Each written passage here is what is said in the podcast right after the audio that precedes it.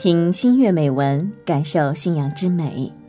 亲爱的听众朋友，您好，欢迎继续收听由一生一世微电台为您送出的《听新月》节目，我是法蒂玛。今天我们来认识一位回族女作家，她名叫阿慧，原名李智慧，今名叫阿伊莎。一九六五年十月。出生于河南省沈丘县怀店回族镇。一九八三年毕业于淮阳师范学院，曾进修于鲁迅文学院，历任小学教师、报社编辑、小学副校长，现为周口市文联专业作家。一九八零年在县文化馆油印刊物上发表散文《故乡的泥塘》，由此开始文学创作。二零一二年出版散文集《扬来扬去》，并入选当代回族文学典藏丛书，曾获第二三届中国当代散文论坛中国当代散文精英奖，首届朴母杯母爱主题征文大赛二等奖，全国最浪漫感人的爱情征文三等奖，以及数届河南省副刊一二三等奖等等。二零一零年，以单篇散文《扬来扬去》荣获中国散文学会主办的全国性散文最高奖第四届冰心散文奖，成为第一位获此殊荣的回族作家。现在呢，是中国散文学会会员、河南省作家协会会员、周口市作协副秘书长。阿慧也是一位专攻散文创作的回族代表性女作家。好了，今天就跟法蒂玛一同来分享来自于回族作家阿慧为我们带来的《白的花儿》。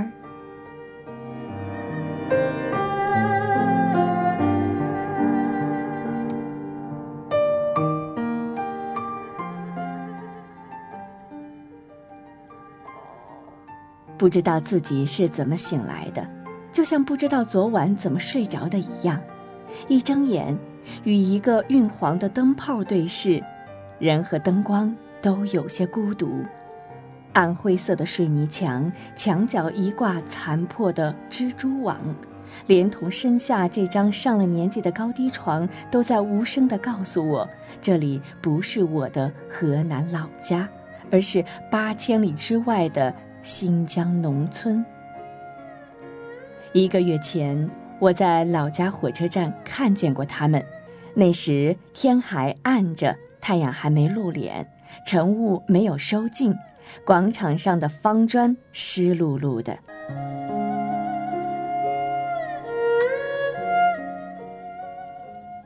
他们已从不同的县城赶来了，早早地排起了长队，从检票口一直排到广场边。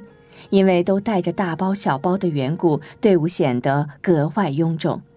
有人歪坐在包裹上，看来他们还要等上一阵子。我知道这是又一批远赴新疆的石棉工，他们粗糙的背影写满远方的期待。那个早晨，火车站长长的石棉队伍像一对待飞的大雁，煽动我飞翔的欲望。我成了这群西去候鸟的追随者，我开始悄悄做着赴江的准备，工作上的事情、家里的事情、待嫁女儿的事情，那都不是个事情，一切都有条不紊地进行，一切都做得不动声色。一切准备停当，我才向单位领导提出申请，要去新疆深入生活，实地采访河南籍石棉工在新疆的生存生活情况。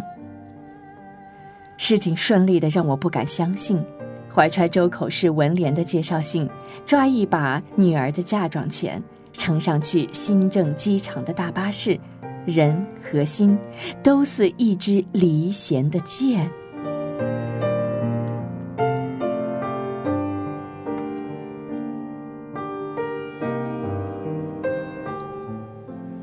艰难地翻了个身，高低床吱呀呀诉说着我的疲惫。休息了一，身体仍捆绑似的酸疼，活像摘了一夜的棉花，扛了一夜的棉包。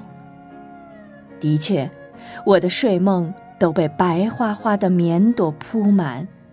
我在这白花覆盖的棉田里一刻不停地游走，我听得见自己深重的喘息。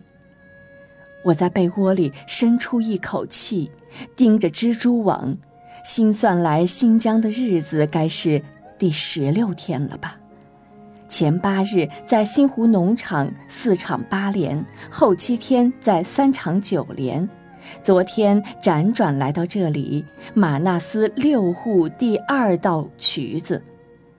披衣下床，小屋里并不寒冷。一进入十月，新疆就开始供暖。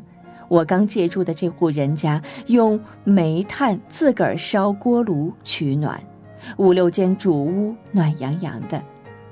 这是我在四厂八连石棉女工住宿的筒子房里，还有三厂九连一家农户里享受不到的。感知窗外的异样，我扑向后窗，撩开淡青色的窗帘，我和窗外的景物很亲近。热脸一贴近玻璃，就感到一股逼人的寒冷，连嘴唇都有些发麻。天还没大亮，地面却亮白了。我的眼睛一阵白亮，我看见了雪，不薄不厚，顶在窗外的芦苇上、蒿草上，还有不远的棉田上，像一顶大的无边的百草帽。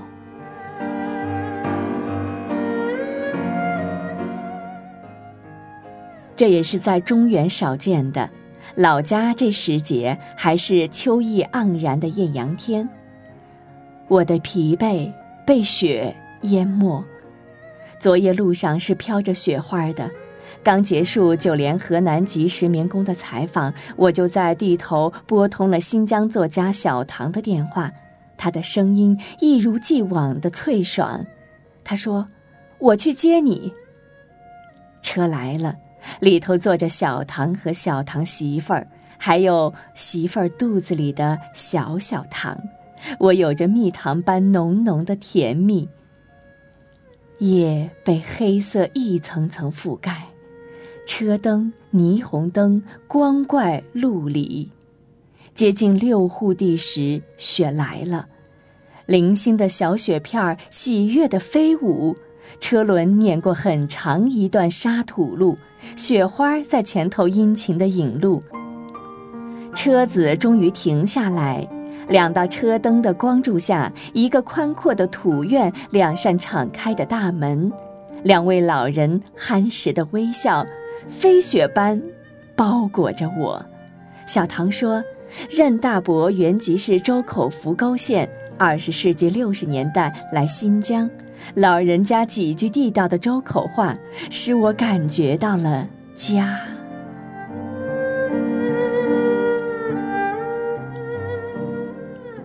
小雪花裹送着小唐夫妇，两道车灯一闪，消失在旷野中。他们连夜返回了昌吉市。我悄悄地走出小屋。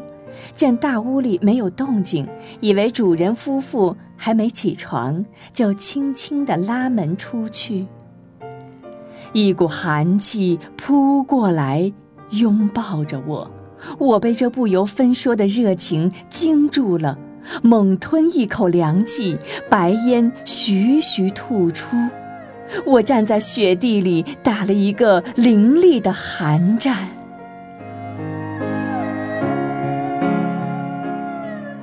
半个月前，我见识了新疆棉田阳光的毒热；今天，我又有幸结识了雪天的严寒。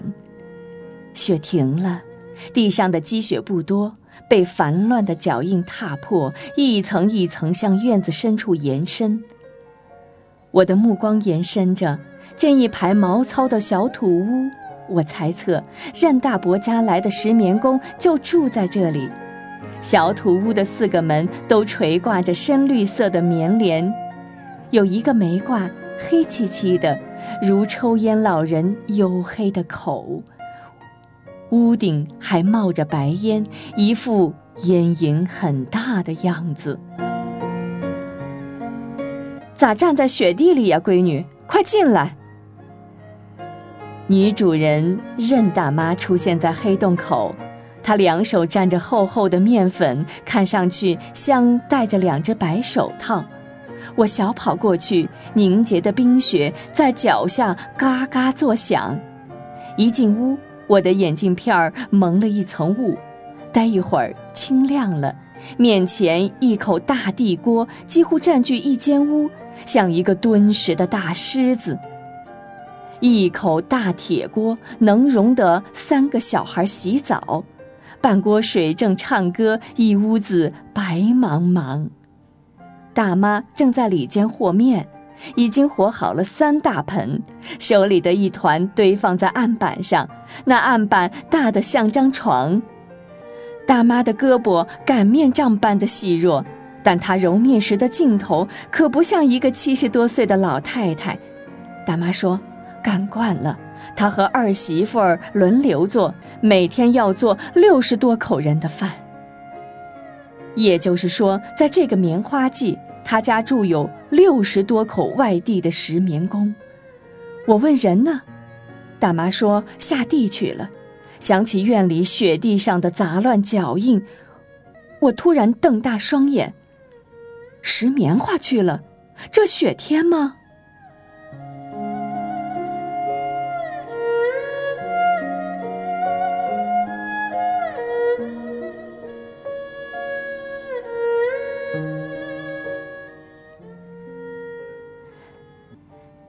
大妈把大锅里的面条舀进桶里。滚烫的凉桶又装了一布袋热馍，而后递过来一个鼓鼓的食品袋，说：“送饭去吧。”路边一辆半截头汽车轰鸣着，我穿戴整齐的跑出来，说：“带上我。”二孩看起来不太情愿。大妈从小唐那里得知我的来历，她回屋拿了一件军大衣，说：“穿上吧。”我爬上车时，老人家一把揪下头上的黑线帽，说：“戴上吧。”一股冷风把大妈的灰白短发吹得直竖起来。棉花地离村子七八里，听得车轮下一阵冰雪的咔嚓声。棉田就在眼前了。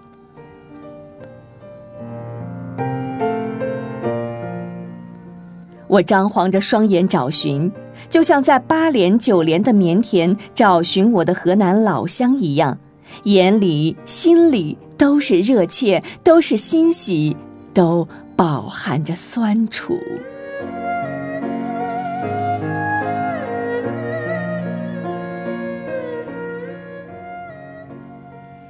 棉花壳子像从雪里长出来的，且开出带雪儿的白花儿。近处已被石棉工摘掉的棉花，空棉壳又被白雪填满。远处的棉花更白，一群石棉工在白色里小心地蠕动。他们好似怀抱白雪，怀抱那落满白雪的白棉朵。二孩嗅着手，朝远处伸了伸脖子。我制止了他的叫喊。这时又刮来一阵风。把我身上军大衣的毛领刮成老鹰翅膀的模样，我趁着北风亮开了周口腔。老乡吃饭了。风让老乡们很快有了反应，沉重的身影离我越来越近。棉田里没有遮拦，只能拿车挡风。石棉工们挤在车旁吃饭。这才看清都是女人，他们掏出自带的碗筷，一双双红紫的手哆嗦个不停。有人几乎拿不住碗筷，干裂的嘴唇几次挨不到碗边，碗里的面条沤成了面糊，这倒省劲。不用筷子，两手捧着喝，呼噜，深深长长的一口，嘴巴不离碗边，一口气喝完。又盛满一碗，这才缓了节奏，嘴里有了热气。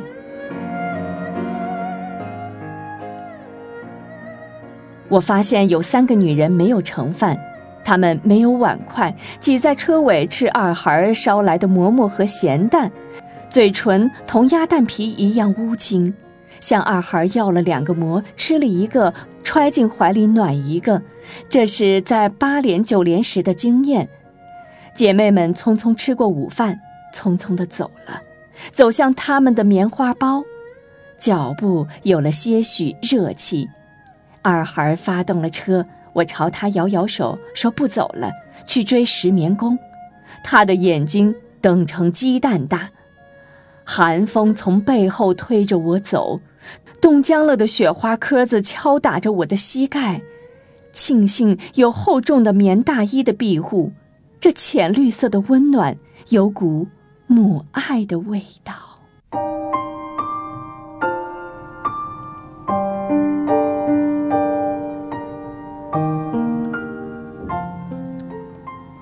姐妹们的身上五颜六色，看得出她们是把能穿的都穿上了，能带的都带上了，还要披上一挂破毯子、一块旧被单。面前这姐妹戴一顶雷锋帽，帽耳朵紧紧护着两耳朵。我裹着军大衣朝她跟前一站，看上去活像两个女军人。我赶忙凑上去套近乎，喊了她一声“军妹妹”。他忽闪一下长睫毛，睫毛上挂着霜。他在黑口罩下嘟囔说：“俺要是军人，就不受这罪了。”黑口罩上一层白霜，鼻子、嘴巴像是长了毛。我趁机说：“那就赶紧回去吧，等天晴了再来时。”他又扑闪了我一眼，说：“天晴了，雪化了。”人还能进棉地吗？隔着口罩，他吸溜一下鼻子，说：“不能进地咋拾棉花？不拾棉花，来这弄啥呀？”几句话像几个雪蛋子，砸得我又冷又疼。军妹子走出土地几年了，她和丈夫在县城街边打烧饼。两个女儿也跟来上学，烧饼生意本小利薄，一家四口顾不住生活，军妹子就来新疆拾棉花，从城里又来到了土地上。我卷起棉衣袖子，蹲下身帮她拾棉花，棉朵开得很大，棉壳里盛不下，就从花瓣间流出来，绒绒的垂挂着。我伸手去抓。一抓，心里一激灵，棉朵上握着雪，雪伸着凉舌头，舔我指头肚，还生生的咬手心。我急慌慌地把雪和棉花塞给军妹妹，她腰间系着一个编织袋，大半袋棉花鼓囊囊的，慌张中没塞进，一大团棉花掉下来，有的挂上棉壳子，有的散落在雪地上。我惊慌的拾捡。一抬头，君妹妹正拎着一根木棍子。我料定这君妹真是个暴脾气，大冷天儿我给她添麻烦，弄不好真要挨上一棍子。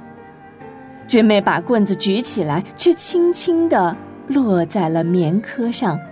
她从棉科的根部敲，震落棉朵和枝杈上的雪。碎雪飞溅，有几粒飞上我的睫毛。君妹在黑口罩下偷着笑，睫毛上的白霜乱颤颤的。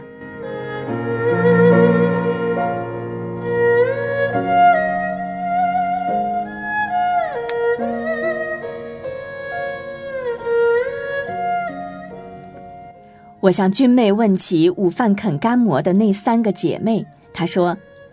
你也觉得他三儿奇怪呀？回民，咱周口项城的。他朝前一指说：“就在那儿。”我唰的一下站了起来，我站在他旁边，一时不知道说什么。就着寒风，我道了声 “salam”。他从棉壳中站起，拉下围巾和口罩，一丝热气冲过来，他张了张。乌青干裂的嘴唇回了声“色亮”，我的眼窝涌出泪水。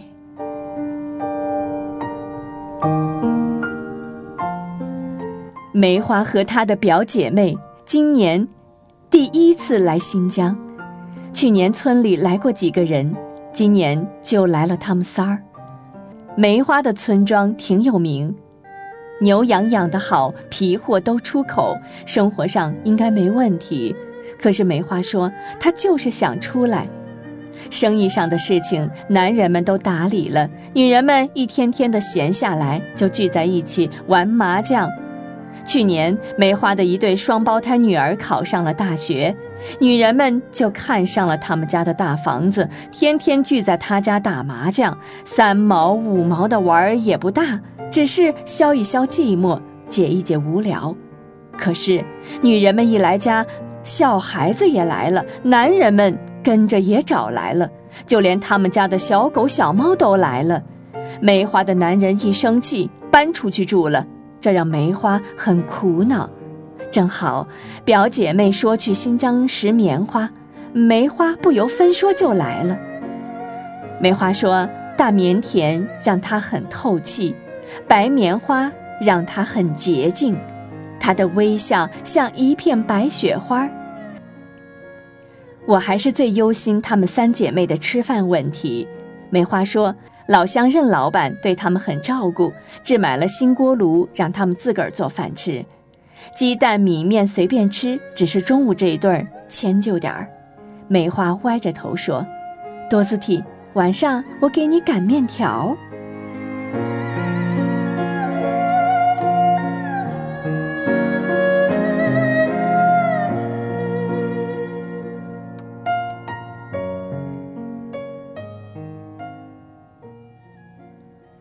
美丽的文学都来源于生活。